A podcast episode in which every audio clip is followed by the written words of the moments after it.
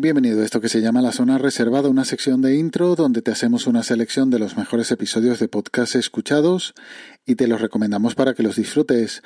Nueva semana y como es habitual, por aquí me paso para dejarte unas nuevas recomendaciones. La primera recomendación es el episodio 89, Virus contra el Cáncer, con Álvaro Morales, de Nosfera.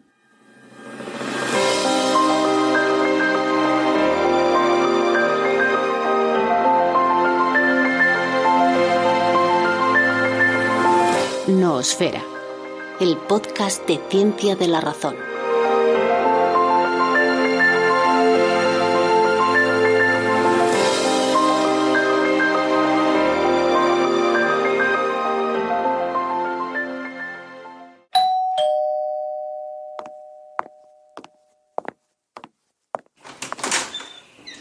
Hola, buenas. Vengo a dejar un paquete. Sí, es para esta célula. A ver, no sé si han pedido algo, ¿no? Yo, tengo que hacer la entrega igualmente.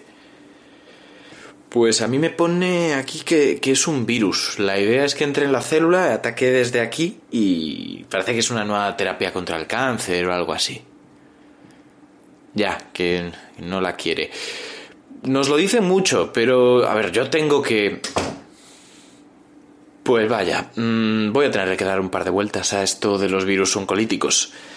En cualquier caso, mi nombre es Ignacio Crespo y esto es Nosfera, el podcast de ciencia de la razón. No es la primera vez que te recomiendo un episodio de Nosfera, ni por supuesto será la última, pero este me lo recomendó también Juan Jordel en Twitter.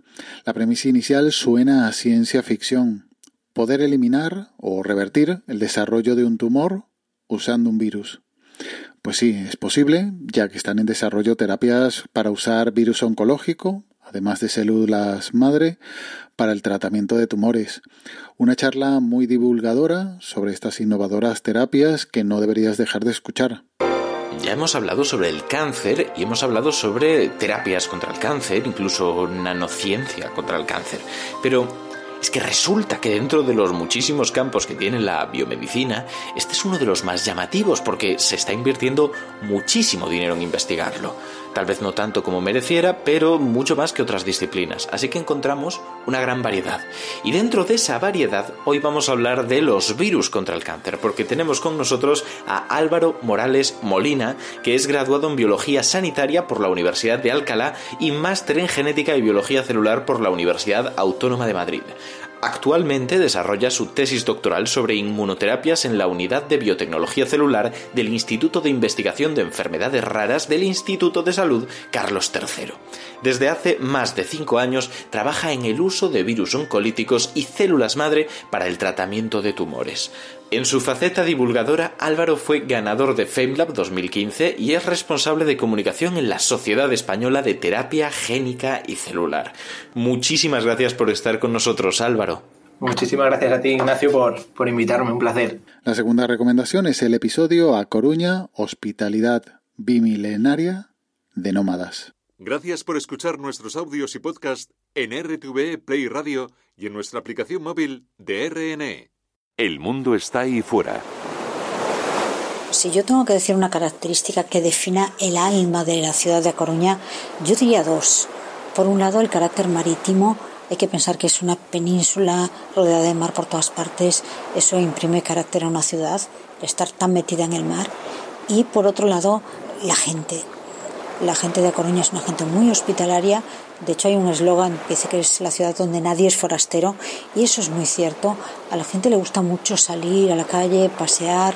Se saludan todos, se conozcan o no se conozcan, sean vecinos o forasteros. Todo el mundo se habla por la calle. Todo el mundo te ayuda si tienes algún problema. Es realmente una ciudad solidaria y muy hospitalaria. Nómadas. Grandes viajes en Radio Nacional de España.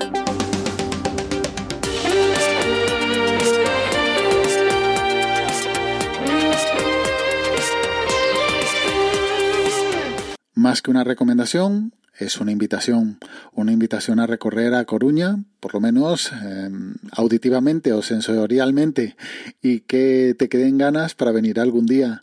Un recorrido no solo por las calles, eh, lugares emblemáticos y sitios más turísticos de la ciudad, sino un paseo por parte de la historia de mi ciudad, porque en Coruña nadie es forastero, o eso se dice. Disfrútalo. El estudio de la etimología de los topónimos suele ser tan apasionante como inconcluyente. Es difícil determinar a ciencia cierta cuál ha sido el origen de nombres de lugares como A Coruña. En este caso hay una línea de investigación muy interesante desarrollada en las últimas décadas por un lingüista alemán que sostiene que Coruña podría venir del sustantivo fenicio a carn, traducido como cuerno. ¿Y por qué cuerno? Pues posiblemente, según este investigador, porque aquellos aguerridos navegantes y comerciantes vieron en la península donde se asienta la población la forma de un asta, con un poco de imaginación, suponemos. Así pues, esa denominación habría coexistido con la romana Brigantium hasta terminar por imponerse. Eso sí, en una versión latinizada del acarn fenicio, Caronium.